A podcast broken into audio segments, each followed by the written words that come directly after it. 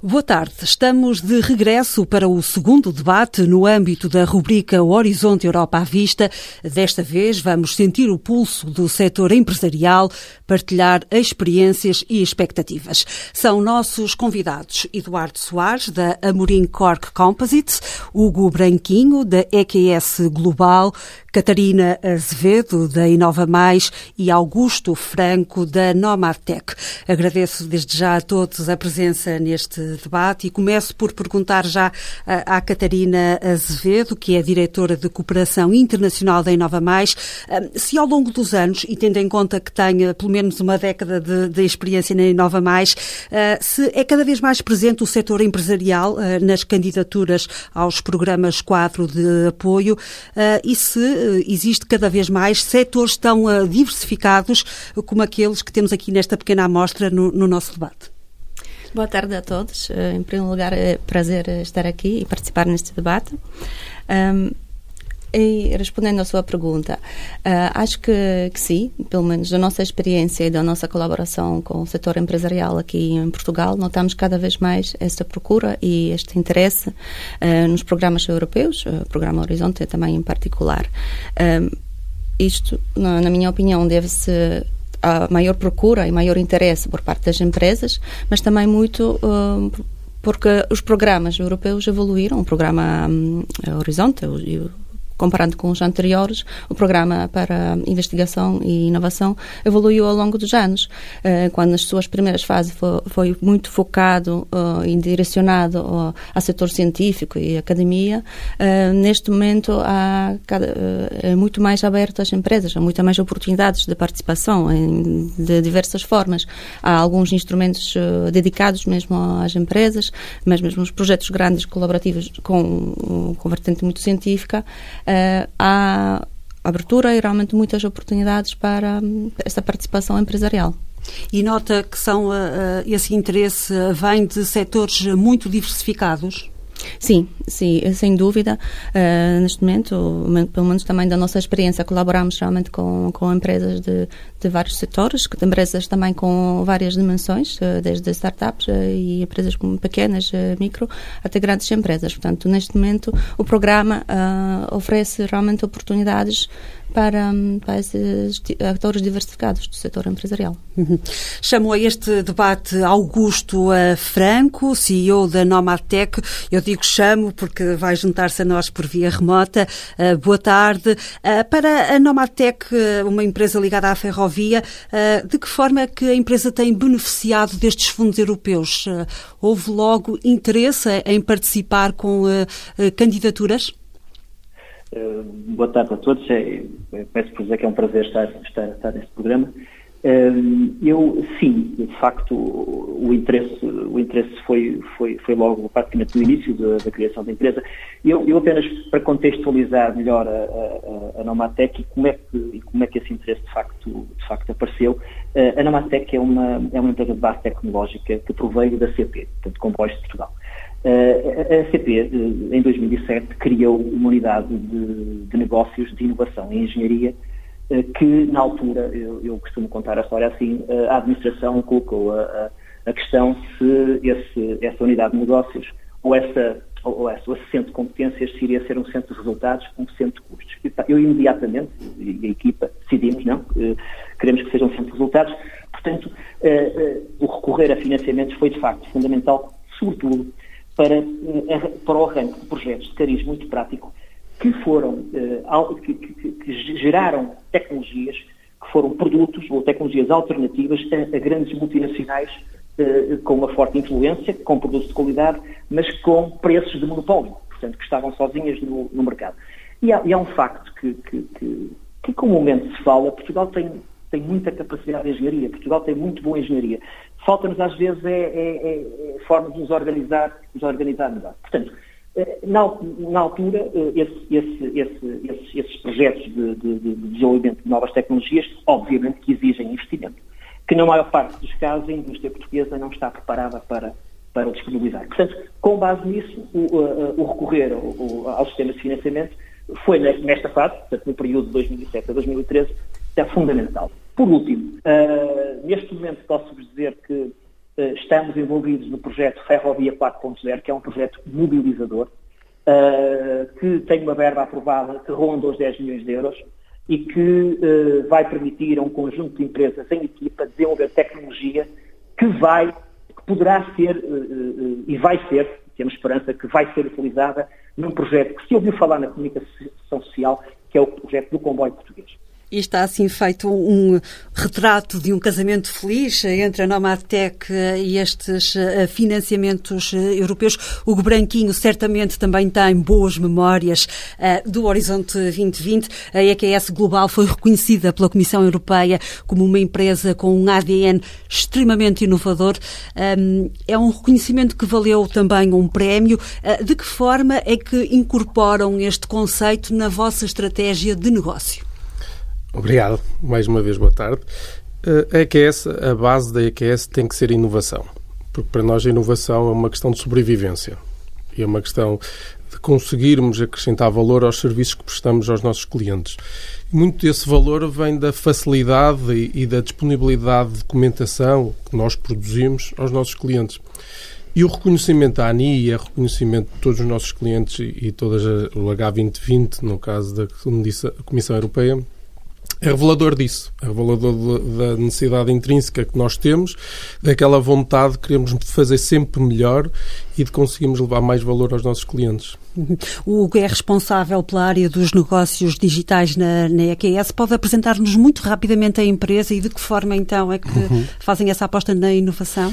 A empresa está, está, no, está aberta há mais de 15 anos, tinha duas grandes vetores, a gestão de ativo e a gestão de risco.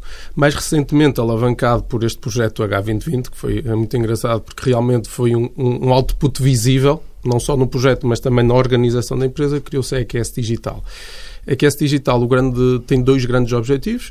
Um é alavancar o negócio convencional através da digitaliza, digitalização de, de, da parte operacional e de, numa segunda componente é de ir uh, adquirir nova, uma market share diferente com outros produtos.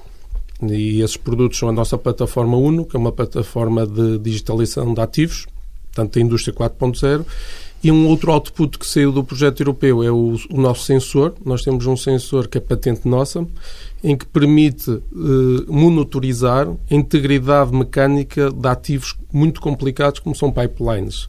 E os pipelines podem levar gás, podem levar hidrogênio, um tema que também com certeza vamos falar aqui, e podem levar água. Portanto, nós, o, o, o nosso objetivo é recolher dados e produzir informação e isso conseguimos fazê-lo transversal com a nossa organização. Uhum. Eduardo Soares, uh, que é Innovation Manager uh, da Amorim Cork Composites, também na empresa a inovação, digamos assim, é levada muito a sério. na área da cortiça, neste caso, não havia mesmo outro caminho e uma das faces visíveis dessa aposta é a iCork Factory. é um, é o quê? É um instrumento para fazer a ligação, digamos assim, entre inovação, investigação e as necessidades do mercado? Boa tarde. Eh, em primeiro lugar, agradecer o convite para, para estar neste debate. Uh, efetivamente, a Amoricor Composites existe uh, com uma ambição clara de desenvolver novas aplicações para a cortiça uh, dentro do, do, do, Grupo Amorim.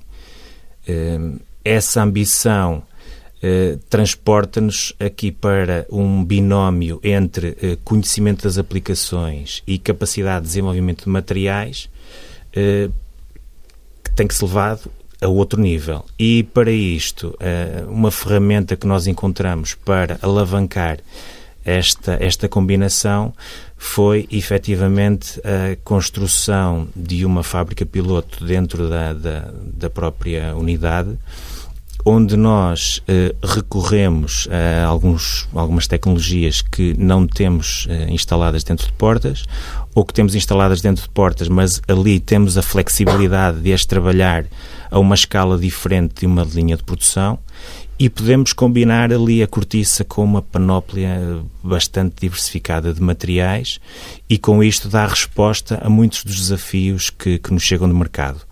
Portanto, nós temos uma política de inovação eh, onde tentamos conjugar essencialmente eh, necessidades de mercado com eh, algumas propostas que a empresa e a, e a, equipa, neste caso uma equipa mais técnica, leva até aos nossos clientes e aos nossos mercados, novas aplicações. Um, e para isto exige-se uma flexibilidade e um conhecimento que não seria possível obter de outra forma. Nós trabalhamos para mais de 25 segmentos de negócio diferentes. Portanto, podemos falar aqui da, da, indústria automóvel, podemos falar das superfícies desportivas, dos pisos, eh, podemos falar das, da, da vedação, eh, podemos falar da selagem, podemos falar da construção. Portanto, para toda, para toda esta gama de aplicações, a, cortiça não é utilizada unicamente e exclusivamente como material. É utilizada devido às suas propriedades únicas eh, como fonte principal da proposta de valor, seja numa componente de isolamento térmico, isolamento acústico, eh, eh, absorção de vibrações, mas necessita de facto de outro tipo de materiais com, com, com os quais é conjugada e, para isso, um conjunto grande de tecnologias para tornar isso possível. Uh, portanto, é um, é, um, é um desafio extremamente complexo, mas também muito, muito, muito, muito, uh, muito aliciante uh, para quem trabalha nestas, nestas áreas. Obviamente, e transpondo aqui para aquilo que são projetos financiados e, e, e hum, projetos, vamos dizer, projetos colaborativos, é muito importante esta colaboração entre diferentes empresas no nosso universo. Portanto, que é uma empresa trabalhar para tantas áreas diferentes, áreas tecnológicas diferentes, eh, é virtualmente impossível nós termos o conhecimento apurado de cada uma destas aplicações. Portanto, a colaboração com centros de, de, de, investigação, com a academia, com outras empresas, é absolutamente decisiva para conseguirmos levar a bom porto aqui os nossos, os nossos objetivos de negócio. Uhum. E por causa dessa estreita colaboração, um, para além de inovação, há aqui outro conceito importante que é a internacionalização. E pergunto uh, aos dois, também a Augusto Franco, um, qual é o peso dos financiamentos europeus na estratégia de internacionalização das, das empresas. Uh, começo por ouvir Augusto Franco. Uh, tem, tem um peso relevante, sobretudo na fase de protótipos. Ou seja, normalmente eu, eu, faço minha das palavras do, do, do colega anterior a questão de de não sermos donos de todo o conhecimento e com estes projetos podermos criar um network extremamente interessante com eh, quer com a academia, quer mesmo com os institutos de interface nacionais e internacionais, eh, permite-nos uh, reunir e integrar tecnologia no sentido de poder desenvolver os produtos, sobretudo até à fase de protótipo. Portanto, eu diria que, sobretudo, não para todos os projetos, como, como é evidente, porque eh, nós, eh, como, qualquer empresa, nós não, não sentimos necessidade de ter esse, esse, esse, esse, esse, esse espírito, esses projetos colaborativos em todas as áreas, porque há áreas em que nós, de facto, dominamos a tecnologia. Mas, eh, como é natural, há áreas em que não temos esse domínio por completo e, sendo objetivo e respondendo à questão que me colocou, em, em um determinado subset de projetos, de facto, os financiamentos europeus e nacionais, e nacionais são, são importantes fundamentalmente na fase de alavancar, o, alavancar o, o, quer o conhecimento, quer o financiamento para o protótipo. Uhum. Hugo. Sim, eu ia um bocadinho mais uh, à frente, no sentido em que os, um, os, os apoios internacionais também nos permitem chegar a mais clientes. Muitas das vezes nós, quando estamos a desenvolver e quando estamos à procura de parceria, não conhecemos totalmente o problema. E, e um erro que, que nós já o fizemos e gostaríamos de não voltar a fazer é desenvolver coisas que não há mercado.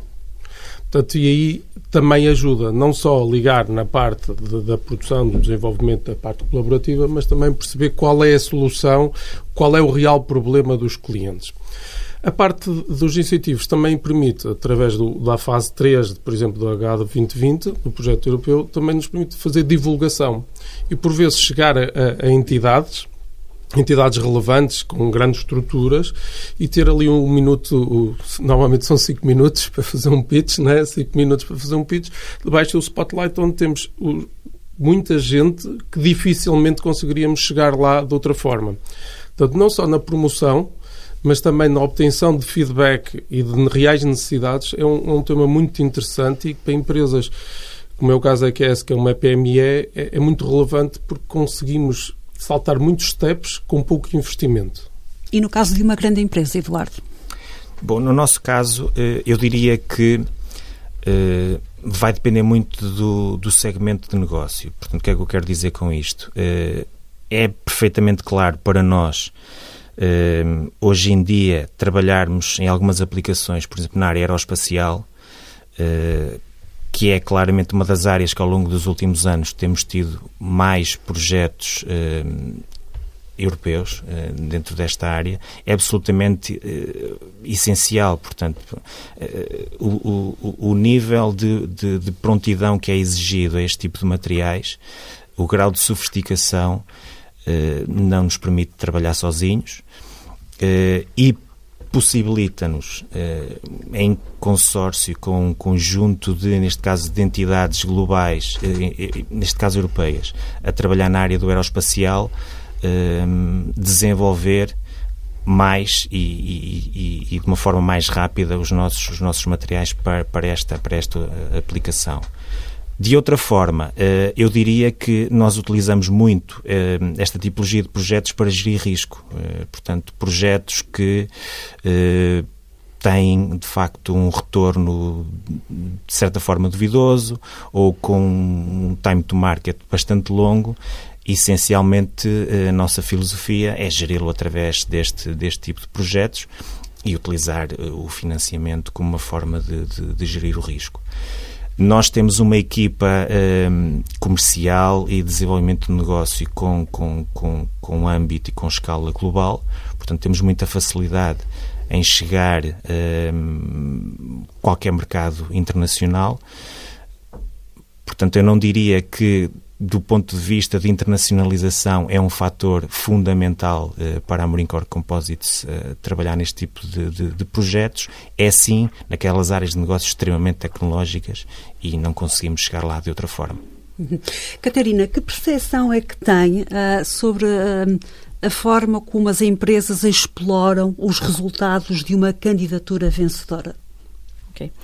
Posso antes uh, comentar um bocadinho sobre este ponto de internacionalização, porque um, acho que falando na relevância, na relevância de programas europeus para a internacionalização, é realmente da nossa experiência que irá relaçar isso. Uh, a importância não é só o financiamento em si, embora este investimento e apoio financeiro é sem dúvida uh, muito bom e, e, ajuda também, mas em muitos casos uh, só o facto de participação, e especialmente participação ativa, uh, é já o traz muitos benefícios. É eh, quase como estar numa montra. Uh, sim, exatamente, mesmo na fase, uh, aquilo que já foi mencionado, aqui a questão do, do feedback e ajustamento, ajustar e alinhar uh, o produto, a solução ou mesmo o modelo de negócio para o mercado internacional especialmente, porque uh, muitas vezes nos projetos colaborativos temos na, já na fase de proposta, se a empresa participa ativamente na, na definição do, do projeto, a, a, definição de metodologias, atividades,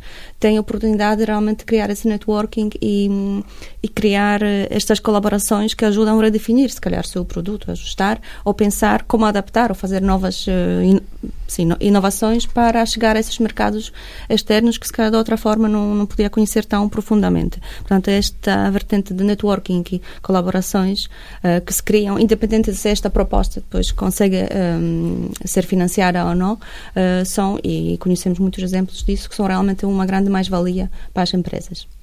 E relativamente então à exploração dos resultados de uma candidatura vencedora, um, as empresas, digamos assim, na fase seguinte, uh, conseguem uh, manter um nível de compromisso que lhes permita uh, alcançar os seus objetivos? Em maioria dos casos, eu diria que sim, embora depende muito também do, do, do, dos projetos e de, do objetivo dos projetos. Uh, muitos deles são realmente demonstrações ou testes que, que claro, não todas as soluções, se calhar, uh, acabam por chegar a, a, a mercado uh, dessa forma ou depois evoluem. Mas, sem dúvida, em muitos casos, sim, essa exploração é muito facilitada com, esse, com esse apoio, com essa participação nos programas europeus ou, ou, realmente, se não for mesmo o produto em si, de, de forma que o resultado do projeto ajuda a ajustar e então, fase posterior, realmente fazer adaptações e, e aprender a tirar eh, lições dessa, dessa participação. Um, e como é que, por norma, um, têm início as candidaturas? As empresas apostam numa atitude proativa ou reativa, Eduardo? É, acho que essa é a grande questão sempre. É, como é que nascem é, as ideias para os projetos, como, de onde é que vêm as oportunidades. Eu creio que, do nosso caso, é, nós temos essencialmente aqui uma, um misto entre é, uma atitude que tenta posicionar a Amorim Core Composites dentro de alguns circuitos e alguns círculos internacionais eh, e, e posicionar eh, a cortiça e os seus compósitos como um material de interesse em, todas estas áreas de aplicação e, portanto, muito facilmente eu diria que nós eh, chegamos a essas áreas de influência e que colocam a nossa empresa como uma possibilidade para um consórcio de projetos deste tipo. E depois temos alguns casos em que nós tentamos eh, promover eh, algumas candidaturas, se bem que eh, não estará aí propriamente o foco da nossa atividade neste momento. Como eu disse, nós utilizamos muito este, estas ferramentas como gestão de risco mas em áreas, como eu disse, eh, onde precisamos de uma forte componente técnica, essas são áreas privilegiadas para, para, para, para procurarmos os, os, os, parceiros. É muito importante também uh, ver aqui, e sobretudo nos, nos, nos, projetos europeus, ver aqui uma figura de um, de um broker, de um, de um, de um facilitador que de facto uh, tem acesso a um, um, grande circuito aqui de, de, de, de grande, grandes linhas de, e prioridades no que concerne a, a, a, novos projetos e posiciona as empresas portuguesas nessa, nessa, nessa área. Uh, e, portanto, é muito importante uh, ter, ter, ter, ter essa figura aqui a, a trabalhar em parceria connosco. Hum. Augusto Franco, a Nomadtec aposta numa atitude proativa ou reativa? Eh, nós, uh, eu diria que tivemos duas fases. Era uma técnica claramente proativa. Uh, como eu disse no princípio, bem se lembram, nós, enquanto fomos unidade de inovação, como um colega disse há pouco, fizemos os nossos erros e aprendemos. Portanto, aí, no princípio, tivemos uma curva de aprendizagem, vá lá, e no princípio éramos mais reativos a partir do momento que, que nos formamos como empresa Nomatec com mais acesso ao mercado internacional, uh, uh, portanto, passamos a ser muito mais proativos. Eu aqui destacaria duas coisas. O, o nosso o, o, relacionamento comercial que temos com, com, com, os clientes é mais B2B. Uh, portanto, não, não é, aqui a exposição não é, para nós não é, não, não é tão relevante, porque, porque nós preferimos ter poucos clientes, mas duradouros, não é? Uh, mas, de qualquer maneira, uh, uh, falando agora da Nomatec, é claramente, é claramente proativa e seletiva, e seletiva porque eu, eu, eu, talvez, eu não, não nos cansamos de dizer isso, os financiamentos são úteis, mas na, na, sua devida proporção, ou seja, nós não queremos ser subsídio-dependentes, queremos, queremos ser extremamente seletivos na seleção de projetos a submeter a, a, candidaturas. Porque as candidaturas também depois envolvem, uh, exigem também de nós algum, uh, algum não, bastante trabalho para, para, as, poder, para as poder gerir. Uh, eu aqui também realçava, porque para nós foi uma aprendizagem também, e, e estes programas servem para, para se divulgar essa, esta, estas experiências, não é? foi a questão da certificação pela, pela norma de gestão de inovação. Essa, essa, essa, essa, essa, essa certificação Uh, como eu há bocadinho disse, e não vou também estar a, a repetir e a chatear os ouvintes com isto outra vez, mas organiza a gestão de ideias e a gestão de projetos dentro de uma empresa. Portanto, há ideias que partem dos próprios dos próprios uh, uh, colaboradores, há ideias, nós temos um, um, um, departamento de marketing que, uh, que ausculta ao mercado e de facto nos traz, nos traz também é um input de, de ideias e depois há um mecanismo, há um, nós temos um, uma área de, de, de ideia na empresa que faz a avaliação e a, e a seleção de projetos que vão uh, para a frente. E alguns deles nós uh, investimos uh, com, o nosso, com o nosso capital, outros procuramos, entendemos que são adaptáveis a, a financiamentos e, e, avançamos com, com, o, com o financiamento. O, o Eduardo falou aqui numa coisa muito interessante também, que é a questão dos brokers. Eu concordo completamente com o que o Eduardo disse. Uh, e depois,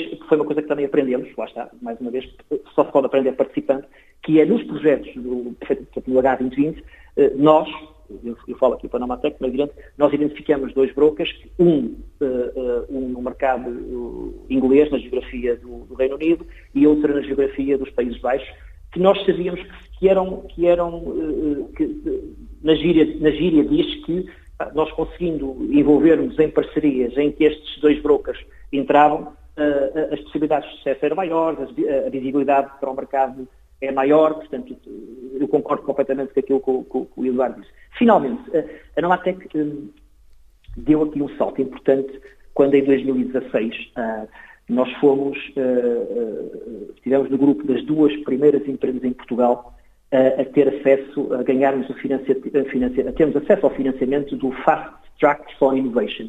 Portanto, isso deu-nos, deu-nos mais, até foi na altura o, o comissário Carlos Moedas que, que, que, que divulgou isso, isso deu-nos mais visibilidade uh, e, uh, para terminar, uh, o facto de nós estarmos associados à, à empresa Comboios de Portugal dá-nos uma, uma, uma, um add-on aqui importante, que é como, como, eu penso que os colegas todos concordarão comigo, uh, há aqui uma figura de end-user em todos os projetos uh, H2020 ou já vinha do, do FP7, que é, ou seja, nós estamos a produzir tecnologia e, e se vamos para TRLs mais avançados e, e, e, queremos colocar o produto no mercado, é preciso haver alguma empresa que o teste. E, e o facto de termos a CP como nossa acionista, eh, damos também maior possibilidade e torna-nos mais atrativos para, para estes projetos, porque à partida garantimos que há um local para, para, para, para, para testar o produto, o que de facto nestes projetos, como há bocadinho uh, falou, é importante também chegar ao fim e, e, ver o resultado, o resultado do produto final. Finalmente, já agora aproveito também para, para, para dizer uma coisa que, que, que, nos agradou, que é uh, o H2020, no nosso entender, é, é excessivamente burocrático. Uh, e, uh, por aquilo que nós já tivemos a oportunidade de ver do Horizonte Europa, uh, uma, das, uma das situações que se pretende melhorar é justamente reduzir a burocracia e, e, e, e, introduzir regras mais simples na gestão do projeto, que, que, que no nosso entender é mais do que, é mais do que bem já lá iremos falar uh, sobre essa burocracia. Antes gostava de ouvir o Hugo, que há pouco apresentou a EQS como uma PME. Uh, para uma PME é mais fácil ser proativa ou reativa?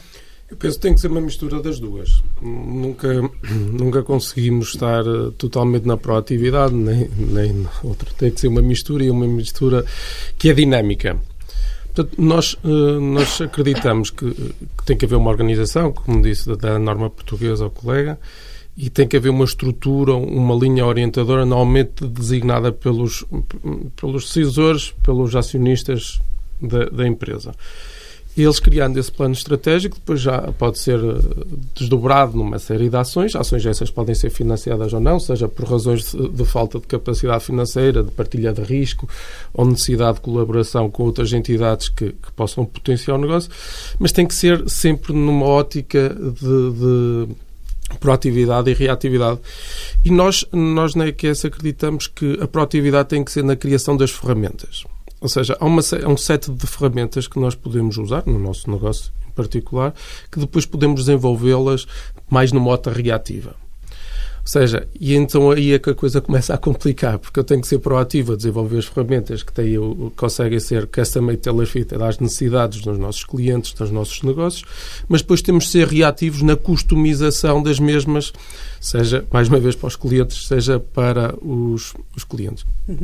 No capítulo da burocracia, um, Catarina, existem diferenças entre uma candidatura a um programa europeu e um programa um, nacional? Um, são duas realidades com mais Sim. pontos convergentes? Ou divergentes? Uh, eu diria que a percepção válida, que, que, se calhar ainda há burocracia no, no programa Horizonte, mas ela realmente diminuiu já bastante. E em, em comparação especialmente com programas europeus, uh, programas nacionais, realmente esta burocracia é, eu diria, incomparável e realmente muito mais simplificada, pelo menos é essa a nossa experiência, a experiência também de muitos nossos uh, clientes e esse feedback que, que recebemos. Portanto, sim, é, podia ser simples e esperamos que se calhar no Horizonte Europa realmente algumas coisas podem ser ainda mais fáceis, eh, mas esta simplicidade já existe bastante em comparação com outros programas nacionais, que, que por outro lado, se calhar financiamentos já que oferecem podem ser menores, mas essa burocracia eh, é, é relativamente grande. Uhum. Relativamente aos, eh, aos programas europeus, podemos afirmar que a burocracia é pouca, mas a exigência é muita? Sim, a, a exigência é muita, porque esses programas realmente procuram excelência a todos os níveis e competição e concorrência que vamos enfrentar nos, nos programas europeus é sem dúvida também maior. Estamos a competir, digamos, na, primeira liga de, de, empresas, de entidades de toda a Europa. Mas sem, sem dúvida vale a pena a tentar. Uhum. Hugo acenava com a cabeça quando se falava em eh, burocracia. é, é diferente participar num programa europeu e num programa nacional? É, é muito diferente. Portanto, nós temos a experiência das dois. Neste momento temos a decorrer um P2020 e realmente é diferente do ponto de vista de, de inicial da, da candidatura, é, é, diferente no acompanhamento e é diferente na questão financeira. Portanto, normalmente quando nós vamos, principalmente pequenas e médias empresas, né? vendo sempre no meu, no, nas minhas lentes, quando vamos para um projeto ou, ou, temos pouca tesouraria que nos permite eh, abraçar eh, desafios maiores e daí vamos aos financiamentos a tentar alavancar, acelerar o nosso processo de crescimento, ou seja lá que objetivo tenhamos na altura. Na questão do, do, da parte portuguesa é muito mais difícil porque primeiro paga-se e depois eventualmente recebemos. Portanto, isso cria aqui um desafio suplementar na parte europeia um bocadinho, um bocadinho mais, eh, mais acautelada pelo projeto. Há uma, acredito eu que a forma como foi montada é que na parte europeia acreditamos mais na entidade que está lá, sendo que na parte portuguesa existe aqui ainda, ok, faz, vamos ver e depois logo se vê se, se é esse o valor ou outro. Okay, gostaria de comentar também uh, esta questão de preocupação com, com o mercado, porque isso é notável uh, na, na, evolução também dos do, do programas e especialmente também no, no novo, no horizonte, de, uh, no horizonte Europa, vamos ver cada vez mais esta preocupação de não só criar o conhecimento, produzir sim know-how e, e, resultados de excelência, mas realmente com essa preocupação de levar, levar esses resultados ao mercado. E vai, já, já é visível, mas vai haver cada vez mais a tendência de realmente de, de também existirem projetos demonstradores grandes, por exemplo, em grande escala, realmente com, com pilotos em vários países, por exemplo.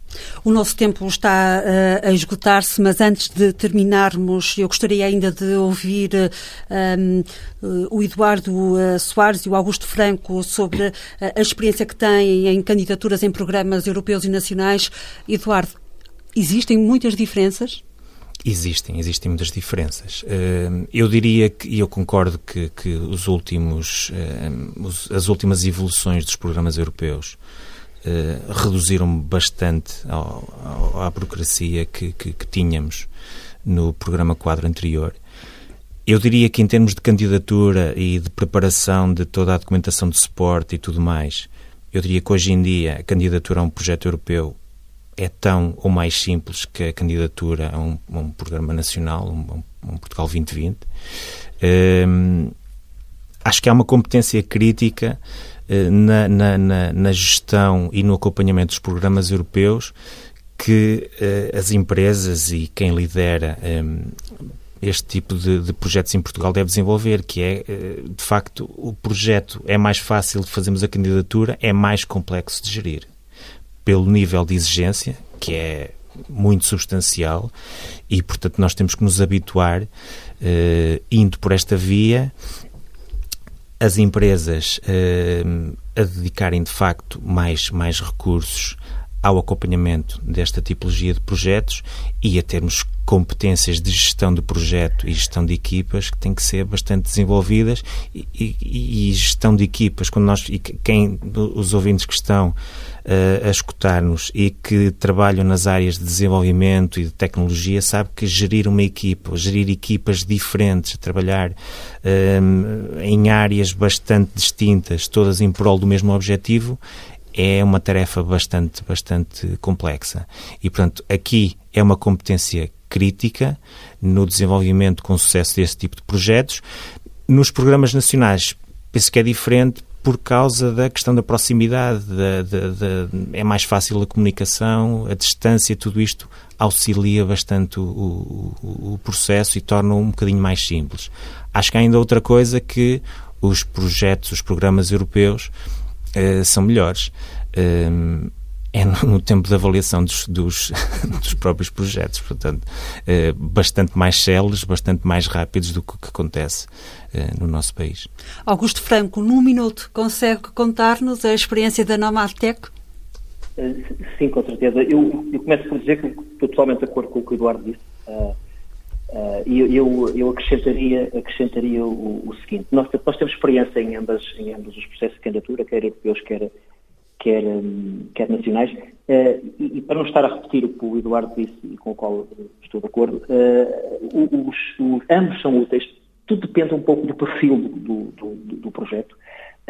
eu diria que pela nossa experiência é o seguinte: quando temos um projeto mais, mais perto do fim, mais direcionado, uh, mais uh, com, com, em, em, que a partir do time to market seja, seja mais curto, normalmente optamos por projetos nacionais. Portanto, são projetos com um número de participantes muito menor, uh, tudo bem que, tudo bem que, que critérios de elegibilidade mais complicados, filtram mais, a questão do, do, financiamento vir a posteriori também complica, mas, mas é uma gestão muito mais simples, pelo facto que eu vou explicar agora a seguir no, no, no, nos europeus. Mas, os europeus, há de facto projetos que que, que são interessantes e que têm perfil para, em que, em que há, há, mais necessidade de, de, recorrer a tecnologias que até não se encontram, por exemplo, em Portugal, não é? Portanto, e, e, e, a Montre é maior, como, como a CIA disse e, e, muito bem. Uh, eu diria que no, num projeto europeu, uh, vá lá, a gestão financeira e, de recursos humanos é, é, é, relativamente simplificada. A questão da elegibilidade é mais, é mais simplificada, é mais simples, portanto, uh, há, há, há menos filtragem a quem, a quem, a quem se candidata. Agora, tem aqui um problema que pode ser uma oportunidade, atenção. Eu não gosto muito da palavra problema, gosto, o problema normalmente gera, gera oportunidades para, para, para o develar ou para o resolver, que é a questão de, normalmente um projeto europeu tem bastantes participantes. E, e, e ao desenvolver um produto é necessário fazer a gestão da divisão de propriedade intelectual. E sim, é, é, normalmente, eh, das duas, uma, ou há um acordo muito bem estabelecido de início, ou quando se quer pôr um produto no mercado em que há 20 empresas que estão, que estão, que estão a, participar nesse projeto, como podem imaginar, a gestão do, do, do IPR do, do, do, projeto é complicada, porque naturalmente o que se pretende no projeto é, é colocá-lo no mercado e depois, através de royalties ou através de, de, de determinadas empresas que coloquem no mercado, eh, à partida todos deveriam ganhar, é? portanto, com, com, com, essa, com essa fase. E a questão da divisão do IPR é algo que não é impossível, obviamente, mas que é mais complicado de gerir, obviamente, num projeto, num projeto europeu. Mas termino dizendo que depende do tipo de, depende do, do profile do, do, projeto. Uns encaixam-se mais em, pelas razões que há poucos pusemos, em projetos europeus e outros encaixam-se melhor uh, uh, em projetos nacionais. Está assim terminado o debate Horizonte Europa à Vista com o setor empresarial. Estaremos de regresso no próximo mês com as startups.